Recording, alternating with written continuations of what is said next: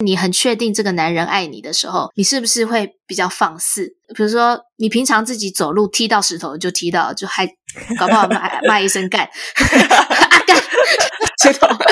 可是如果当你知道你很爱的一个男人在你身边，你踢掉石头的时候，你不会啊干，你会这样子。哇、好痛！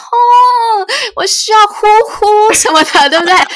因为你会真的痛到不行，在地上没办法走路。因为你知道这个男人爱你，你可以嗯恣意妄为，嗯嗯。所以孩子也是这样。如果一个孩子他在一个大人面前是表现很成熟，然后隐藏自己的小哭小闹或小情绪，其实他是没有感觉到爱的。大家会觉得说，哦，这个小朋友好成熟，好棒。可是他很压抑，他没有感受到爱。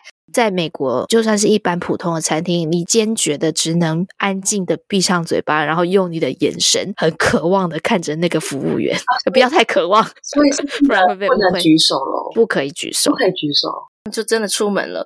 门关上的那一刻，我整个感觉到一股精力充沛，从我的心脏发射到我全身的血液当中，头也没有痛，从床上跳起来，然后直接开始你知道，up down，funk you up，up down，funk you up。的这种心情，超级嗨！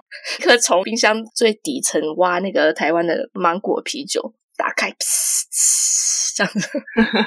在二零一四年，南卡罗来纳州有一位妇人因为对小孩骂脏话而被逮捕。她老公在买东西的时候，因为老公要买冷冻的披萨，然后她老公一直把冷冻的披萨放在她刚刚买的很松软的面包的上面，所以就是有挤压到她的蓬松的面包，不爽，她很气。当时小孩有听到 F 的字眼，然后旁边就有人报警，她就因此被逮捕了。好激烈哦！